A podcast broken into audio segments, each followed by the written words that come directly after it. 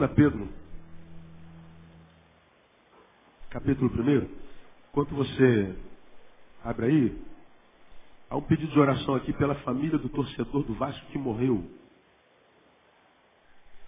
Vamos orar pela mãe dele, a irmã em Cristo, e para que Deus console, não é? Filhos não deveriam ser enterrados pelos pais, né? Pais é que são enterrados pelos filhos, não é? A dor de um filho enterrando os pais é muito grande. Já enterrei os dois, meu. Sei o que, é isso. Mas a dor de um pai e de uma mãe enterrando um filho é muito maior. Filho enterra pai porque é natural. Um pai enterrar um filho é antinatural. Então vamos orar pela família. Bom, amados, nós temos é, conversado já há alguns, algum tempo, pelo menos há, há, há um mês ou um pouquinho mais do que isso, sobre os suplementos da fé. Começamos no dia 30 de junho, uma série de palavras que eu denominei suplementos da fé, quando a fé apenas não basta. Então nós, nós mostramos nesses meses que nós temos conversado, que é possível que, mesmo sendo o povo da fé e de posse da fé em Deus, a despeito disso nós podemos fracassar, mostrei isso na Bíblia. E mostrei que fracassamos porque, embora nós tenhamos recebido o dom da fé, a graça de crer, pela graça sois salvos, por meio da fé, esta é a vitória que vence o mundo, a saber, a vossa fé. Sem fé é impossível agradar a Deus. Sabemos o valor, o poder e a necessidade da fé, mas aprendemos, é, concomitante a isso, que a despeito de termos essa fé, nós podemos fracassar. Por quê? Porque a fé, ela precisa de suplementos. Ela precisa de alguns enxertos, digamos assim, conforme nos ensina Pedro. Então, queria ler com os irmãos mais uma vez esse texto, ler a Bíblia nunca é demais. 2 Pedro, capítulo 1, versículos 5 em diante. Por isso mesmo vós, empregando toda a diligência, aí vem o termo, olha, acrescentai à vossa fé. Então, é um acréscimo à fé, é um suplemento à fé.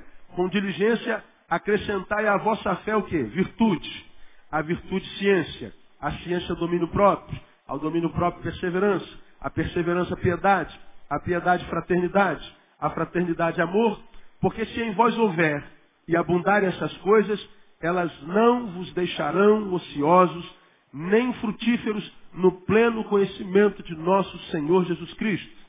Pois aquele em quem não há estas coisas é cego, vendo somente o que está perto, havendo se esquecido da purificação dos seus antigos pecados. Porque, irmãos, procurai diligentemente fazer firme a vossa vocação e eleição. Porque fazendo isso, leia comigo, nunca, jamais tropeçareis.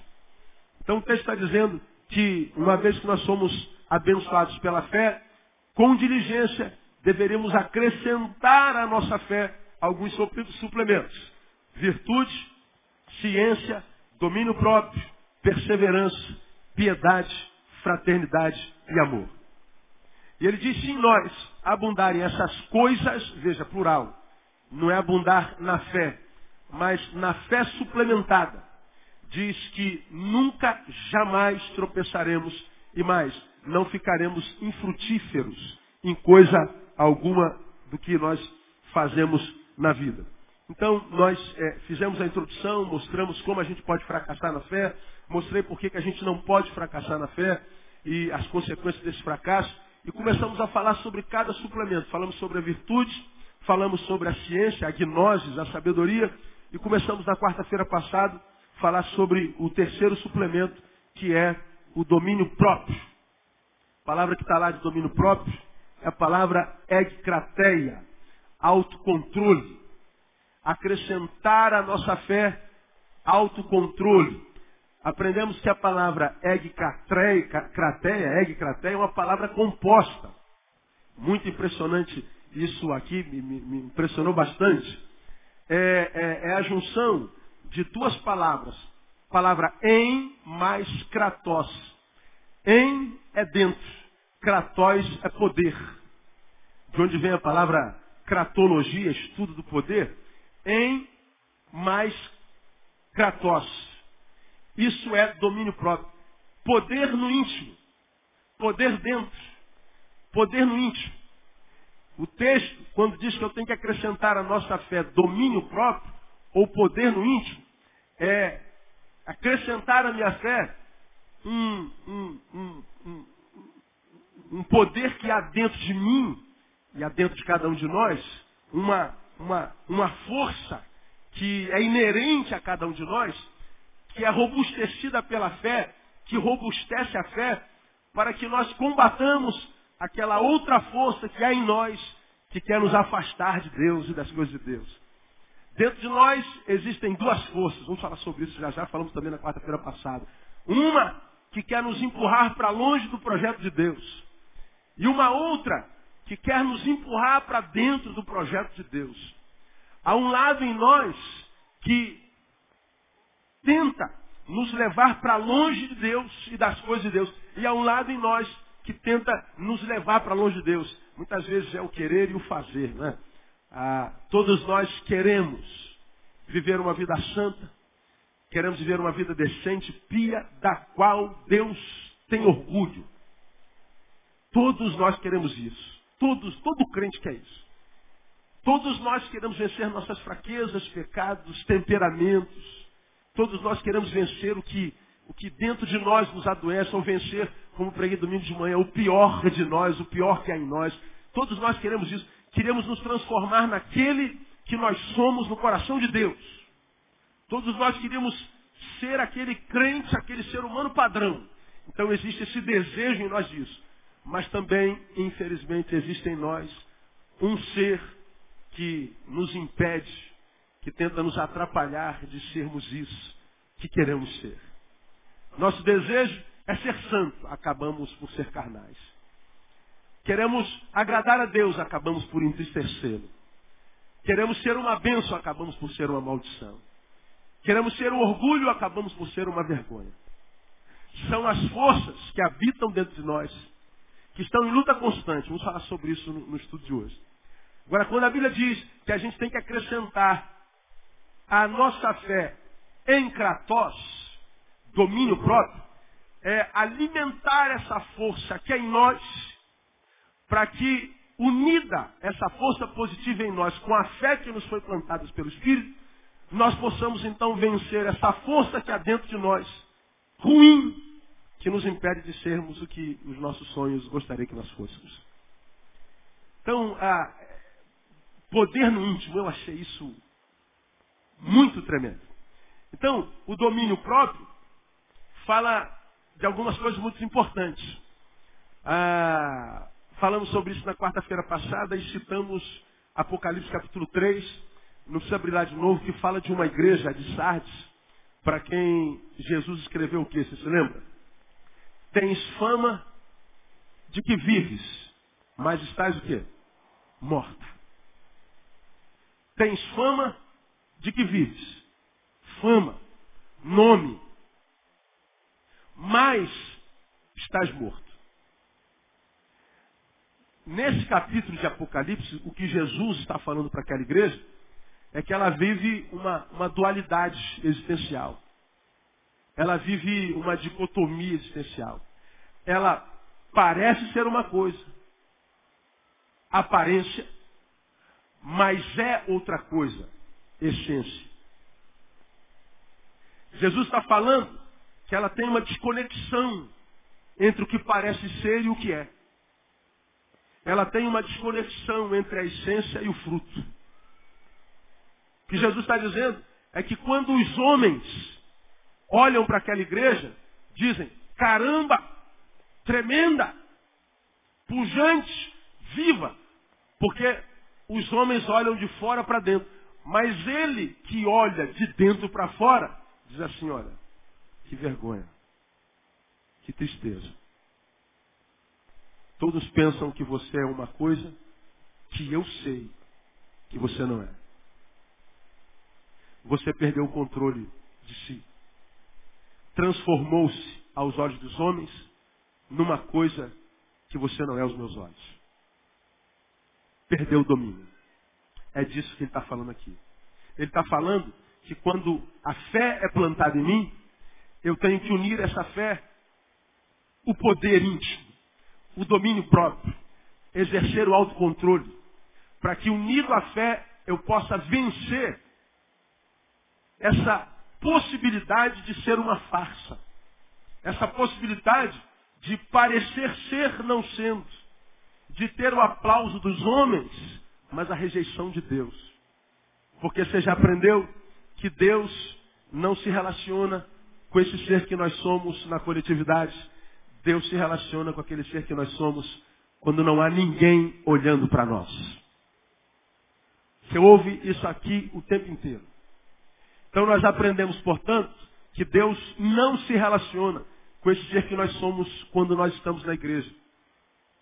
Deus se relaciona com aquele ser que você é, que eu sou, quando não tem ninguém olhando para mim.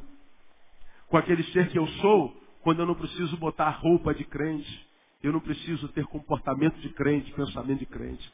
Deus trabalha com a nossa essência e não com a nossa aparência. Portanto, Deus não se impressiona com os meus glória a Deus, com as minhas vozes afinadérrimas. Deus não se impressiona com a quantidade da minha oferta. Deus não se impressiona com quantas vezes eu subo o morro, com quantas vezes eu faço jejum. Deus não se impressiona com a minha capacidade de pregar, com a minha capacidade de orar. Isso não interessa muito para Deus. Isso é importante para vocês, é para o próximo. O que Deus quer saber é o que há dentro de mim. Porque é com o que há dentro de mim com o que Deus se relaciona. Por isso, eu tenho tentado dizer aos irmãos, fazer juízo sobre a ação de Deus na vida de alguém é extremamente temerário. Porque nós não sabemos nada. Nós não vemos nada, nós não conhecemos nada. Alguns de nós imaginamos conhecer pessoas que aos nossos olhos são extremamente santas, dedicadas, abençoadas, aparentemente perfeitas, mas vivem uma vida desgraçada. A bênção de Deus não passa na qualidade de vida dela. E nós somos tentados a olhar assim e falar assim, puxa vida, essa mulher é tão abençoada, tão dedicada, esse homem é tão querido, tão usado, tão ungido. Pois vive uma vida tão miserável, Deus é injusto, não é? Deus tinha que honrar essa pessoa, abençoar essa pessoa, enriquecer essa pessoa, transformá-la num ser vivente que vive uma vida que vale a pena ser vivida, mas como é que pode? A injustiça de Deus. Não fale isso, irmão. Você não conhece essa pessoa. Ao mesmo tempo que nós olhamos para alguém que às vezes não tem cara de crente, não usa roupa de evangélico, ele está aí na igreja, mas é o camarada que está sempre né, é, meio largadão, ele não tem evangeliquez, ele fala gíria, quem sabe carrega é, brinco na orelha, tem tatuagem, sei lá. Pinta um crente feio aí. Ele é isso aí que você pintou. Mas o cara está cheio de vida abençoada. Você fala assim, poxa, como é que Deus pode abençoar uma coisa dessa? É não imprima juízo, irmão, porque você não sabe de nada. Repita comigo para a gente gravar, se você ainda não gravou. Deus não, não se relaciona com esse ser que eu sou quando tem gente olhando para mim. Ele se relaciona com aquele ser que eu sou quando não há ninguém olhando para mim. Aí você vai ver se Deus é injusto contigo ou não. Olha para você, veja se você merece mesmo que tem.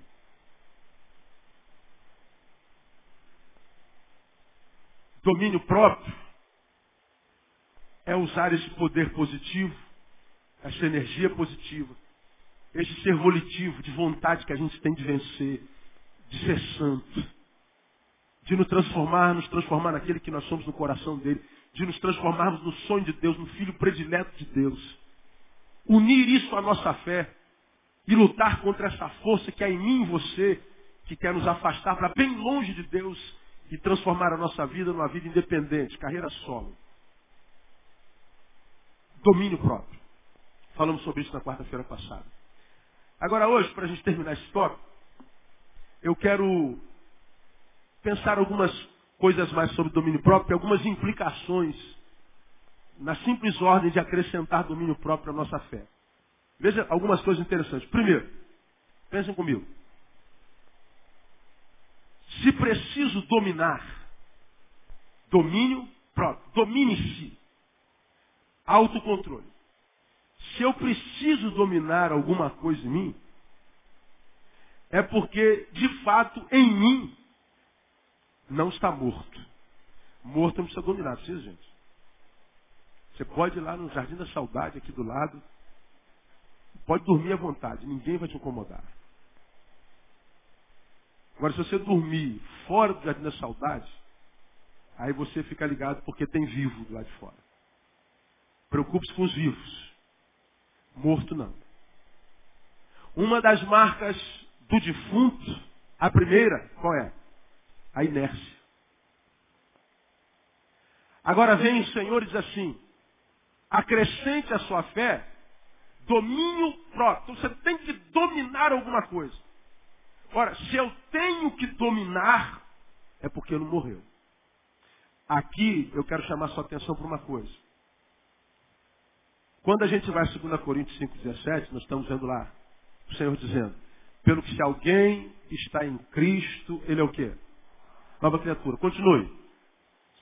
As coisas velhas passaram, eis que tudo se fez novo. Aí nós acreditamos que porque nasceu um novo homem, as coisas velhas passaram, a gente acredita que o velho homem está morto. Falei um pouquinho sobre isso na quarta-feira passada. Bom, se eu me converti, morreu o, novo, o velho homem. Você acredita nisso? Pois é, a maioria dos crentes acreditam. Ora, se o velho homem morreu, com os meus desejos, com os meus projetos carnais, com as minhas noias e neuras, se o velho homem, aquele que me manteve longe de Deus a vida inteira, morreu, eu preciso dominar o quê? Vou ter controle sobre o quê? Se o que há em mim é só o novo. Se é o ser espiritual. Então, quando a Bíblia fala de domínio próprio, está dizendo que se eu preciso dominar, é porque não morreu. Então, escute o que eu vou te falar. Cuidado com os perigos da espiritualidade. Um deles é achar que espirituais tornados tornados espirituais, transformando-nos em santos, a carne já não é mais uma ameaça. Deus me tirou das trevas e me plantou na sua maravilhosa luz. É um termo bíblico. Só que na maravilhosa luz nós não somos cegados. Estamos na luz, mas ainda temos contato com as trevas. Sou tentado pelas trevas. Estou plantado na luz? Estou. Estou vivendo no novo homem? Estou. Mas ainda em contato visual. Ainda em contato geográfico com o lugar do meu pecado. Então quando a Bíblia fala de domínio, está dizendo aí, você saiu de lá. Mas cuidado. Você pode voltar para lá. Se não se dominar. Mesmo tendo fé. Aí só para a gente é, embasar esse negócio, vamos a Gálatas 5. Volta a tua Bíblia um pouquinho aí. Veja o que Gálatas 5 diz. Você conhece de cor e salteado esse texto. Onde Paulo fala sobre os frutos da carne e os frutos do Espírito. Aí tu vai lá em Gálatas 5, versículos 7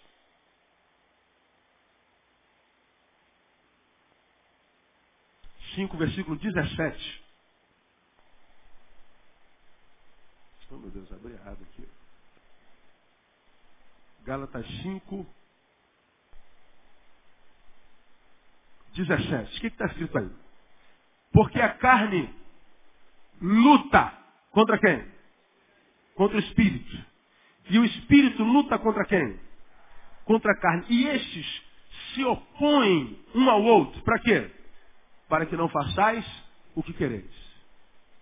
A carne luta contra quem? O espírito. E o espírito luta contra a carne. O espírito luta contra a carne para que a carne não faça o que ela quer. E a carne luta contra o espírito para que o espírito não faça o que ele quer. Então, dentro de mim está estabelecido o que a gente conhece sobre batalha espiritual. Agora, por que tantos crentes estão ficando no caminho prostrados, derrotados? Porque participam de congresso de batalha espiritual, campanha de batalha espiritual, batalha espiritual de alto nível, ativação profética, reativação profética, faz ato espiritual, batalha espiritual de terceiro nível, batalha espiritual de quinta instância, e eu fico vendo batalha espiritual. Mas toda vez que o crente vai falar de batalha espiritual, ele luta contra o diabo.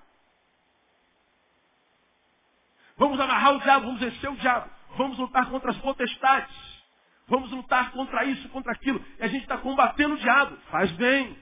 Mas o diabo não é o nosso único inimigo. A carne também é. Aí você pode se levantar daí e falar, mas pastor, a Bíblia diz que a nossa luta não é o quê?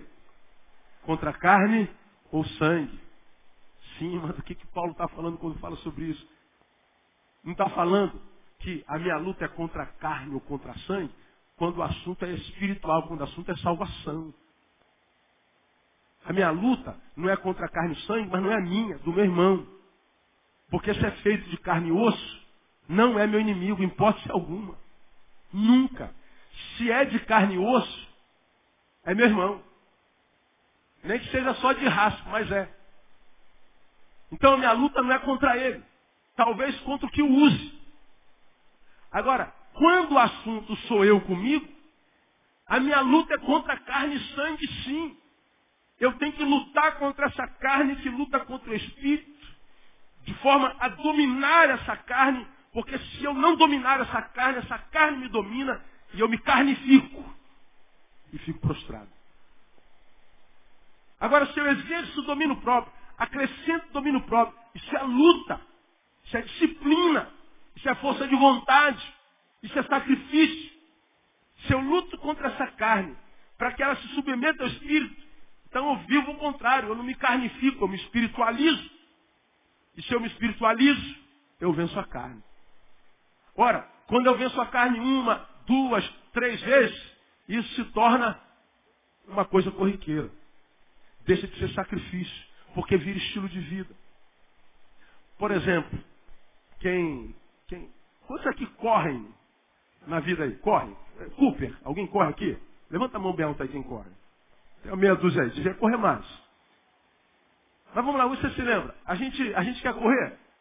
Caminhar. Alguém caminha aqui? Quantos caminham? Um grupo maior. Quem caminha já tentou correr, sim ou não? Já.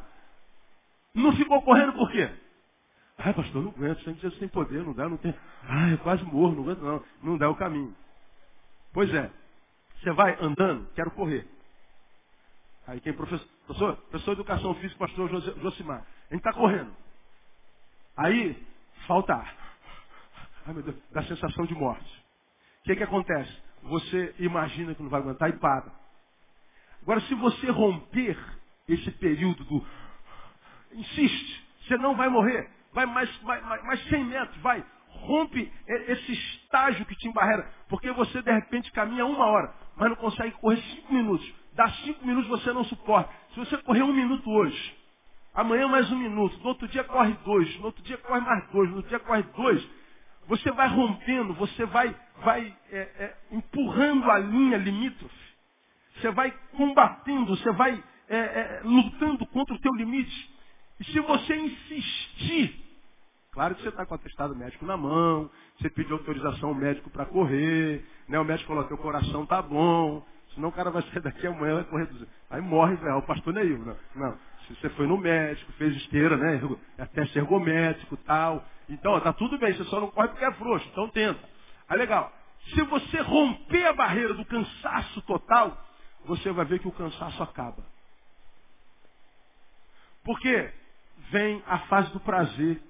Quando você rompe o limite do cansaço que você pensa que é imbatível, teu corpo começa a produzir uma tal de noradrenalina que gera prazer. Por isso que você vê um camarada e fala assim, ó, eu vou fazer uma maratona de 40 quilômetros. Esse cara é louco, cara. O que, que leva um homem a correr 40 quilômetros, cara? Prazer. O corpo produz o prazer. Ele rompeu a barreira limítrofe. Se você romper aquela barreira, você vai ver que você corre até Jesus voltar. não dá mais vontade de parar. A gente rompeu. Ou seja, você controlou a tua vontade de parar.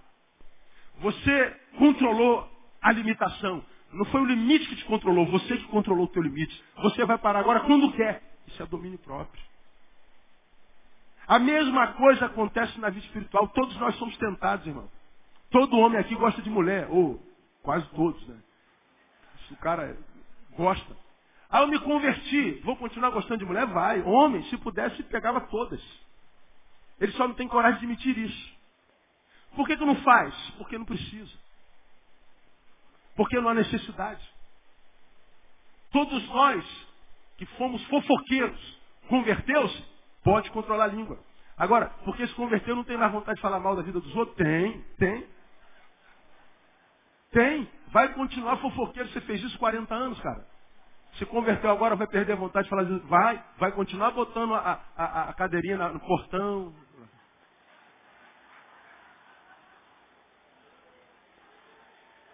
Central de Informações da Rua. Você vai trabalhar seis horas, está lá. Volta às 11 horas da noite, está lá sentado. Cara, não tem, não tem panela para lavar, parear, não tem roupa para lavar. Mas não está lá, não, pastor, eu gosto da natureza. Está chovendo, irmão. Está chovendo. Então esse desejo de botar a cadeirinha lá, continuará. Mas você vai lutando contra essa cadeira. Joga a cadeira fora. Ó, você vai se controlando.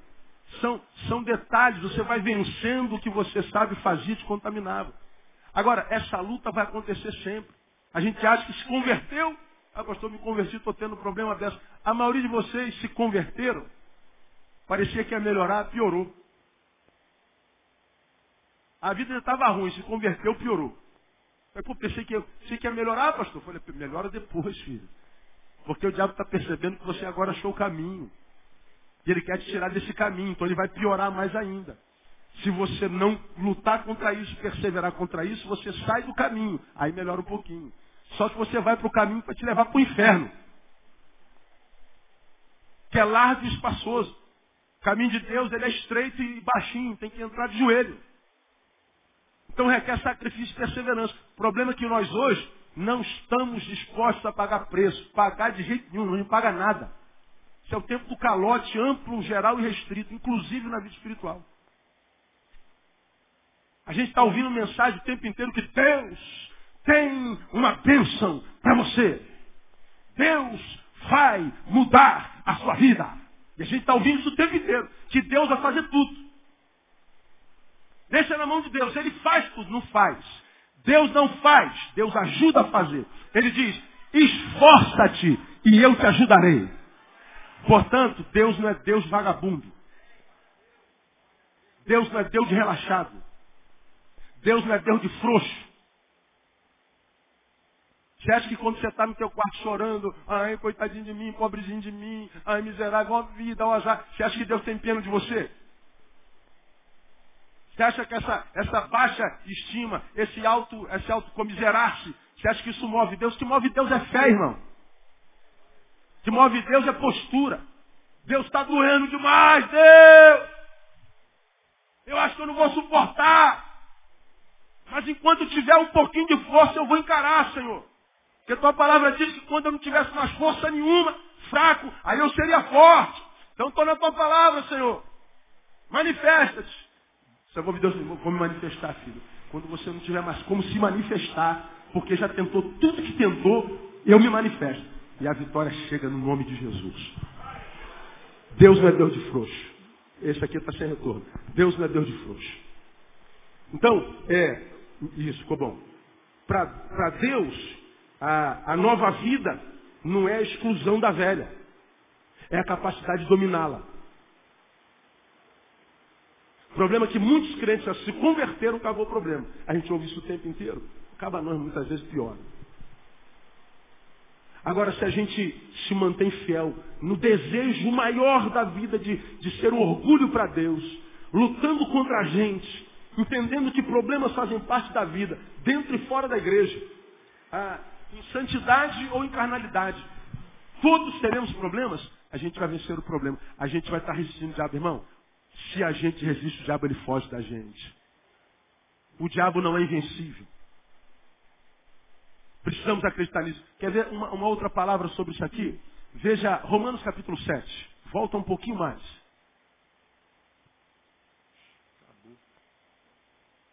Romanos 7.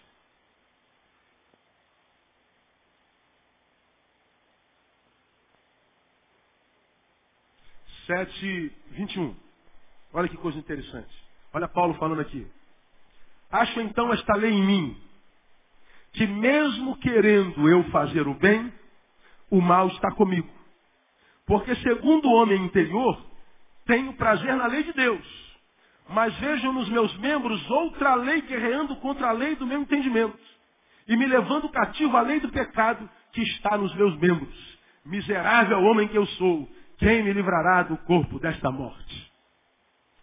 Ó, grande apóstolo Paulo, o maior de todos. No meu homem interior, eu corro para as coisas de Deus. Mas nos meus membros, no meu corpo, eu sou impulsionado para o pecado. Quero vir para um lado, eu acabo indo para o outro. Vou para o outro, volto para cá. Miserável homem que sou. falei, pois é, Paulo. Agora, o miserável que você reconhece miserável é o miserável que está deixando a miserabilidade.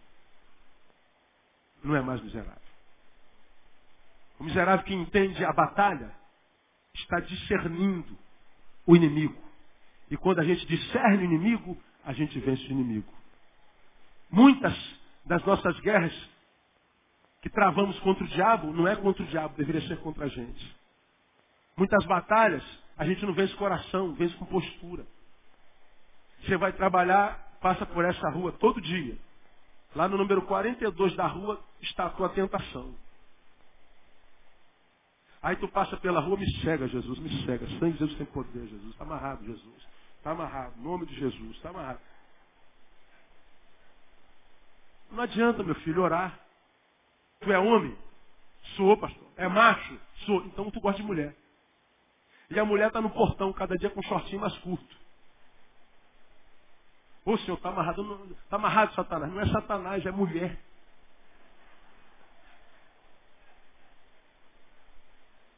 Como é que eu venço isso? Passa nessa rua de cá. Aí vem o homem, não, mas pastor, eu não vou sair do meu trajeto. Eu não vou dar, vou dar esse mole pro diabo. Ó, é guerra do homem interior como exterior. Não é um homem espiritual que está dizendo isso, é o carnal se disfarçando de espiritual. Mas você não tem discernimento. Aí acredita que é o espiritual. Vou passar por lá e não vou olhar. Está amarrado. Hoje eu vou de Bíblia na mão. Aí vem com a Bíblia na mão. Aí tá a mulher lá. Aí tu bota a Bíblia assim. Ô cara, alguns pecados a gente se livra fugindo deles. Alguns pecados a gente muda ficando no prejuízo, a gente vence ficando no prejuízo. A gente vence se humilhando, não adianta orar. E a gente precisa ter discernimento para entender essas coisas. Porque quando a Bíblia diz que a carne é fraca, na verdade o que a Bíblia está querendo dizer é que a carne é muito poderosa. Tão poderosa, se eu não souber lutar com as armas, ela me vence. Ela é fraca para as coisas espirituais. Ela não se submete. Então, temos que ter cuidado com ela. Porque o diabo é só dizer, está amarrado, Satanás. Ele pronto. Então, os demônios param tudo. Agora não adianta ser tesão. Tesão, está amarrado. Ele não amarra. Olho grande, está repreendido. O olho grande não fecha, não adianta. Postura. Está dando para entender, igreja, meu ou não? Então, se preciso dominar é porque não está morto. Segundo, se preciso dominar é porque se não vigiar, sou dominado. Portanto, eu posso ser derrotado. Qual a gravidade de ser derrotado? Qual a gravidade? Pedro nos ensina, 2 Pedro capítulo 2, volta para lá. 2 Pedro capítulo 2. Se preciso dominar é porque se não vigiar posso ser dominado. Ou seja, posso ser derrotado. Qual a gravidade de ser derrotado quando na verdade eu deveria vencer? Qual a gravidade de ser dominado quando na verdade eu deveria dominar? A gravidade é, primeiro, volta ao estado de escravidão. Está onde isso? 2 Pedro capítulo 2, verso 19. Prometendo-lhes liberdade quando eles mesmos são escravos da corrupção. Porque de quem um homem é vencido, do mesmo é feito o quê? Escravo. Aquele que comete pecado é o quê? Escravo do pecado. Então se você que foi salvo para dominar é dominado, volta ao estado de escravidão. Qual é o problema de voltar ao estado inicial? Qual é o problema de voltar ao estado de escravidão? Qual é o problema de não sumir a identidade de dominador, de vencedor, antes pelo contrário de dominado e derrotado? Ah, ele explica muito bem, versículo 20. Porquanto se depois de terem escapado das corrupções do mundo pelo pleno conhecimento do Senhor e Salvador Jesus Cristo, ficam de novo envolvidos nelas e vencidos, tornou-se-lhes o último estado pior do que o primeiro. Porque é melhor lhes fora não terem conhecido o caminho da justiça do que conhecendo desviarem-se do santo mandamento que lhes fora dado. Deste modo, sobreveio-lhes o que diz este provérbio verdadeiro. Volta o cão ao seu vômito e a porca lavada volta a revolver-se no lamaçal. Então ele está dizendo, é melhor não conhecer a luz do que conhecer a luz e ser vencido pelas trevas. As trevas, tendo conhecido a luz, é muito pior do que as trevas não tendo conhecido a luz. É como um camarada que nasceu cego. É um problema grave. Mas pior é aquele que já enxergou e se tornou cego. Porque quem nasceu cego não sabe o que é está perdendo. Ele trabalha no campo da imaginação. Agora, quem enxergou e se tornou cego, ele sabe o que é está perdendo. Ele sabe o que, é que poderia ter, ser, realizar e não realiza. Abate a estima, o moral, a capacidade de crer e, ter esperança. Diga que a marca da aceleração não é desesperança. A incapacidade de permanecer, de lutar, de acreditar que dias melhores virão. Por quê? Já tiveram na luz e saíram da luz. O segundo estado é pior do que o primeiro. Veja os ex-crentes que você conhece, são os piores que você já viu na terra. Muito pior. Então, eu não posso ser vencido porque eu volto ao estado de escravidão. Segundo, eu não posso ser vencido porque perder, ser dominado, é perder a amizade do próprio Deus. Romanos capítulo 8. Volta um pouquinho de novo a sua palavra aí para Romanos capítulo 8. Estou correndo a beça para a gente acabar menos atrasado possível. Romanos 8. Olha que coisa interessante, versículo 6, 7, 8. Romanos 8, 6. Porque a inclinação da carne é o quê? Morte. Mas a inclinação do espírito é vida, mas não só vida. Vida e paz. Você vai ter vida e paz na vida. Não é uma vida qualquer. Isso é vida com abundância. 7. Porquanto a inclinação da carne é o quê?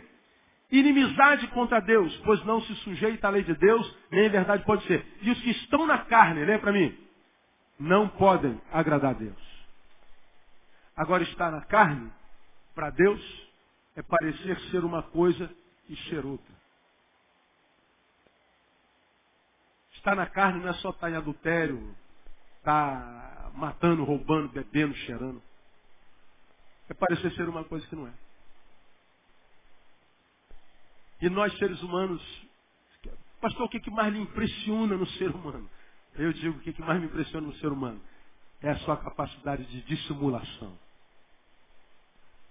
Você vê que a palavra reprova, mas você tem a capacidade de se auto-enganar, dar um jeitinho na palavra para continuar no erro.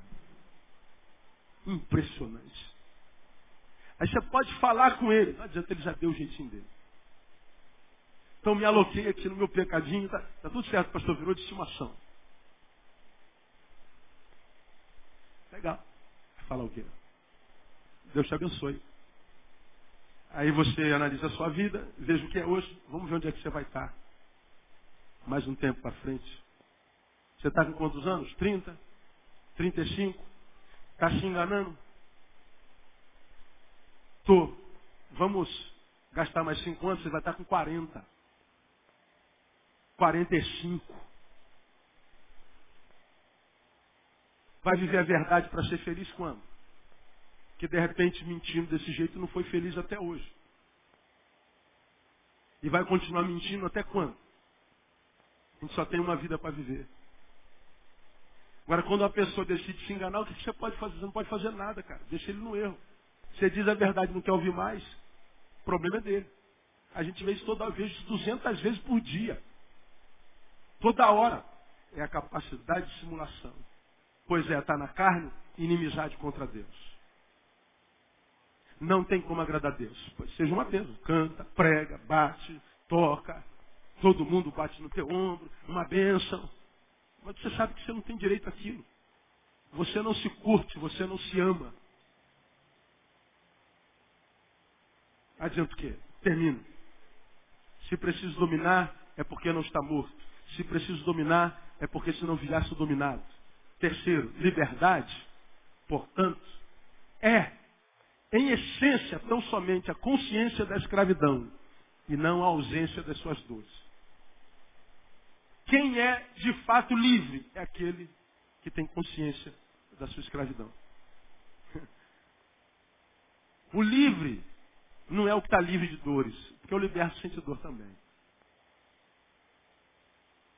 Pare para pensar. Se pois o Filho vos libertar, verdadeiramente sereis livres. Amém ou amém? Você acredita nessa palavra, Senhor?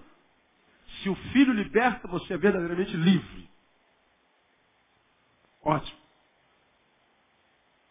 Mas ao mesmo tempo, vem Jesus e fala assim: quem comigo não ajunta, espalha. Quem não é comigo, é contra mim. Pô, eu sou verdadeiramente livre. Se eu não ficar com Jesus, eu estou contra Jesus, então estou com o diabo. Não existe limbo. Não existe meio termo. Não existe purgatório. Quem não é comigo é contra. Então, ou você serve um ou você serve outro. Então, eu sou livre para escolher a quem servir. Não é verdade?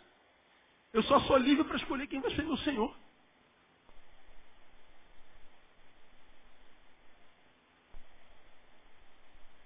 Livre é quem tem consciência da escravidão. Porque se ele tem consciência da escravidão, então ele é um escravo em processo de libertação. Mas ele é livre para escolher a quem vai servir. É mais ou menos como, como um doente. Bom, o doente que não se reconhece doente, tem como ser curado? De quê? Se ele não está doente. Eu não estou doente, eu não tenho nada. Ué, não vai ser curado nunca. Agora, um doente que se reconhece doente, que, que ele é? Um doente que começou o processo de cura. Porque a gente começa a ser curado quando admite a realidade da doença. Quando é que o escravo começa seu processo de libertação? Quando ele tem consciência de que é um escravo. Aquele que comete pecado é escravo do pecado. Então eu estou cometendo pecado, cara. Ah, eu paro a hora que eu quiser. Não, não para não. É como qualquer viciado. E eu paro de fumar quando eu quiser, paro de cheirar hora que eu quiser. Eu paro de. Para, para nada. Para nada.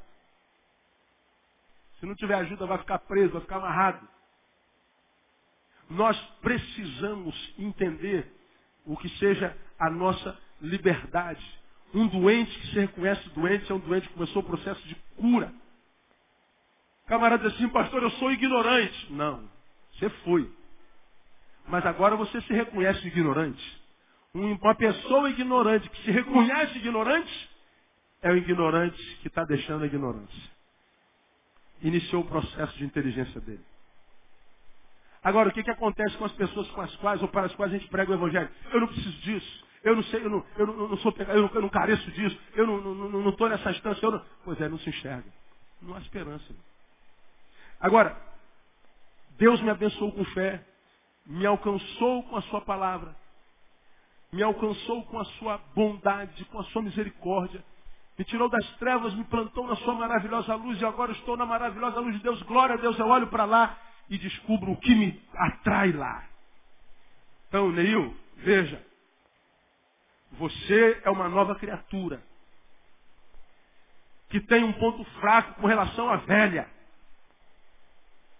Não tape os olhos para essa sua fraqueza. Ela pode te tirar de onde você está.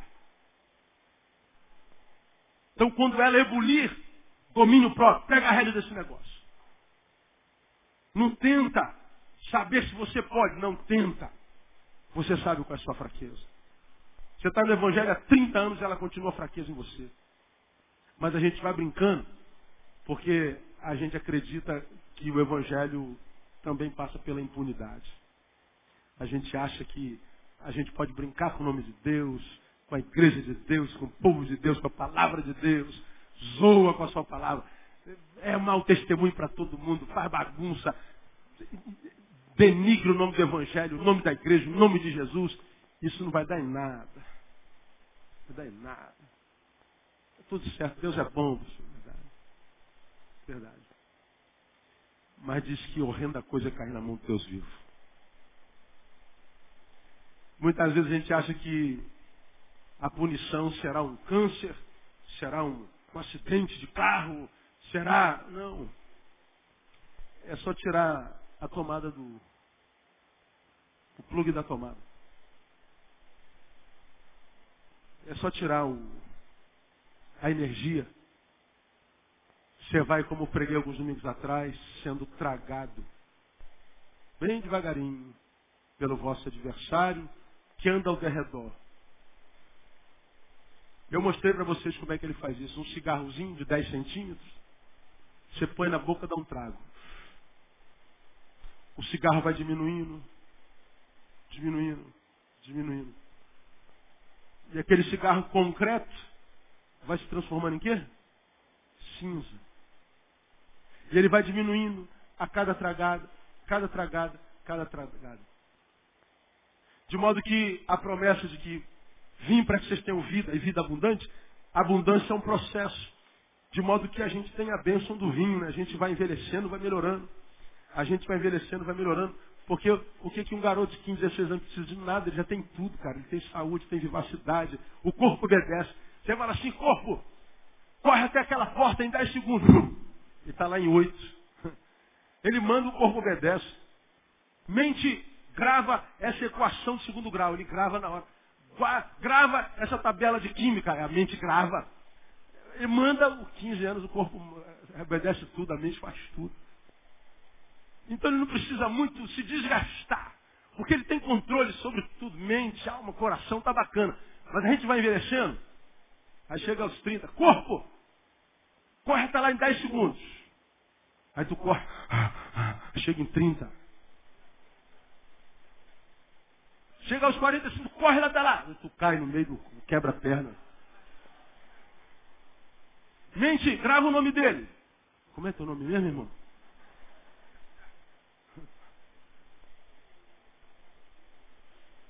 Homem de 40, sonha com o teu futuro. O que você vai ser quando crescer? Eu não vou crescer mais, já parei. Vai se formar em quê? Ih, não, não consigo mais. Quando é que eu preciso mais de Deus? Quando é que eu vou precisar mais de ajuda?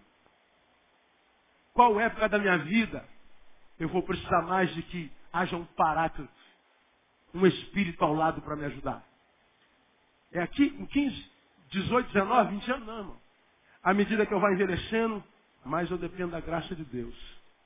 À medida que eu vou envelhecendo, se envelhecer, mais eu preciso estar na presença dEle. Porque a vida, ela vai murchando. A gente nasce, passa por um processo ascendente e depois começa o processo decadente. No ascendente, a gente se prepara para o decadente. Porque se no ascendente a gente não se prepara para o decadente, o decadente é uma decadência. É o tempo da depressão, da solidão, do abandono, do desemprego da falta de lembrança. Porque muitas vezes, quando a gente não tem presente bom, a gente tem pelo menos a lembrança do passado. Agora, a maioria desse povo que a gente vê vivendo hoje, nem lembrança do passado vai ter. Nem lembrança. Não vai ter como olhar para a juventude e falar, cara, que tempo bom. O que, que você fez, juventude? Não fez nada. Então, não dá para brincar com a vida, irmão. Não dá. Nós somos entregues à morte todo dia. Todo dia. Você podia estar passando em São Conrado naquela bendita tarde lá. Tiroteio para todo lado. Gente morrendo toda hora. A gente pode ser o próximo. Se a gente não estiver ligado no Senhor, a gente se perde pela eternidade. E mais, a gente não morre fisicamente, mas vai morrendo, sendo tragado todo dia. Cada dia que a gente acorda, nós somos menores. Cada dia que a gente acorda, menos esperança. Cada dia que a gente acorda, menos fé. Cada dia que a gente acorda, menos alegria de acordar. o que está acontecendo comigo? Você está sendo tragado. Porque você não acrescentou a tua fé domínio próprio. Não acrescentou domínio próprio. Tenho, tenho um, um, um casal de amigos que, que amo. Na verdade, acho que 100% dos meus amigos são amigos em casal. Quase que todos eles. Tentando trazer aqui a memória algum amigo muito chegado que, que a mulher também não seja, ou que a mulher seja o marido não, acho que não me lembro. Ah, todos nós temos poucos amigos, mas os poucos que a gente tem tem que ser bons, para a gente não perder tempo na vida. E um, um desses casais de amigos, eu estou vendo o marido desenvolver a dessa. Estou vendo a esposa ficar para trás. Sentei com os dois e falei, olha, me perdoe me meter na vida de vocês, estou me metendo não porque sou pastor, porque sou amigo. Vocês estão se desequilibrando. Mas como assim? Ó, isso, isso, isso, isso, isso, isso, isso. Fiz uma análise existencial, espiritual, fiz uma cartilha. Diga que eu estou errado. Não, não, não, vou melhorar, vou melhorar. Ele continua indo, ela ficando. Ficando, ficando, ficando. Um desequilíbrio existencial, espiritual, relacional. Já se vê a olho nu. O amigo dá o bizu. Mas se o bizu não é aceito, o que, a gente pode fazer? Chega uma hora, muitas vezes, que um está tão longe que a gente não consegue alcançar mais. Se eu estou falando de relação conjugal. Agora, a minha relação com Deus, às vezes, a gente desequilibra. E às vezes nos distanciamos tanto que tudo que a gente vai ter é lembrança do tempo bom. Mas a gente cai em Isaías 55 que diz, buscai ao Senhor enquanto o quê? Se pode achar, invocai-o enquanto está perto. Então há um tempo na vida de cada um de nós. E o meu tempo pode ser até hoje. O teu tempo pode ser até amanhã de manhã. Pode ser que amanhã à tarde já não dê mais para você. Pode ser que o seu tempo seja até sexta-feira. Portanto, sábado de manhã não tem mais jeito. Então, se eu sei que isso é uma realidade, eu não vou desperdiçar meu tempo. Isso é domínio próprio. É a guerra entre o bom e o correto. Nem sempre o bom é correto, nem sempre o correto é bom. Mas fique com o correto. Senão a gente vai ficar pelo caminho. E muita gente está ficando pelo caminho. Você pode ser o próximo. Eu posso ser o próximo. Tomara que não seja. Deus abençoe, irmão, com essa palavra. Amém? Vamos aplaudir o Senhor.